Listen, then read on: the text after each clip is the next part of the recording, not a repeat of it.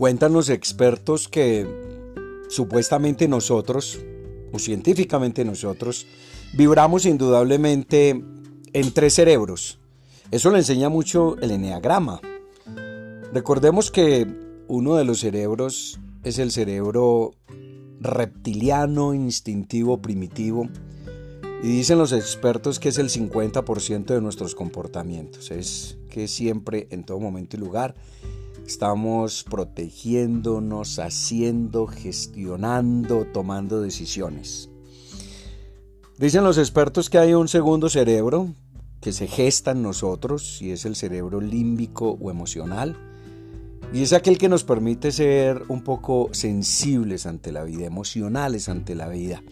Que podamos tener ese, ese no sé qué que nos hace muchas veces encharcar el ojo o pensar en la situación del otro, qué es lo que pasa aquí, qué es lo que pasa allá, pero que nos llena y nos embarga completamente de ah, suspiros como tal.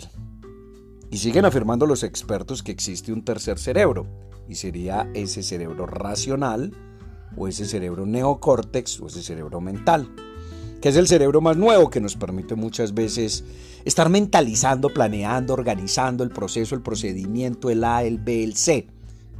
Los tres cerebros son completamente importantes, ¿verdad?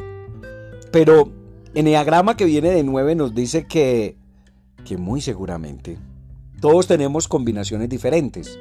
Me hago entender, yo soy emocional, soy mental, soy instintivo. Otros pueden ser instintivos, mentales y emocionales. Otros pueden ser mentales, emocionales, instintivos.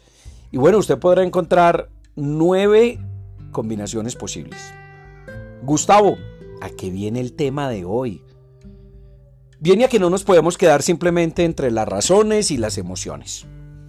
Tenemos que llegar a la acción. Parte de lo que analizo todos los días con nosotros, los que nos dedicamos a este mundo de, emprender, al mundo de las ventas, al mundo de hacer que las cosas pasen, es que en ocasiones nos quedamos planeando muchísimo sobre un PowerPoint. Nos quedamos mucho diseñando nuevas cosas, siendo muy originales.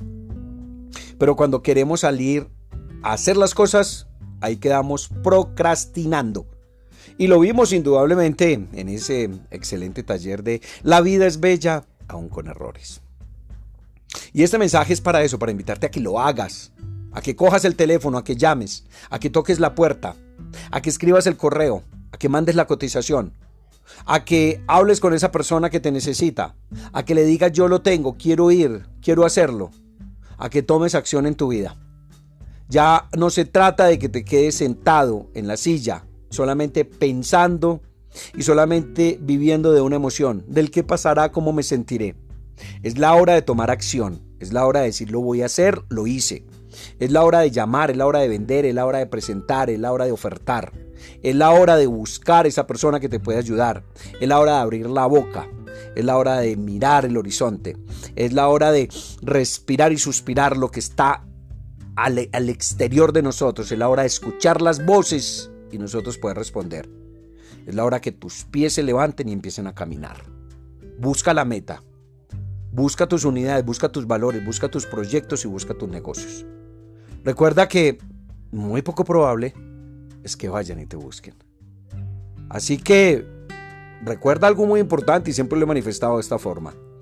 Cuando tú no haces las cosas, no te preocupes. Alguien ya la está haciendo. Cuando metemos tanta información a nuestra cabeza, ya llega la hora de ponerlo en práctica.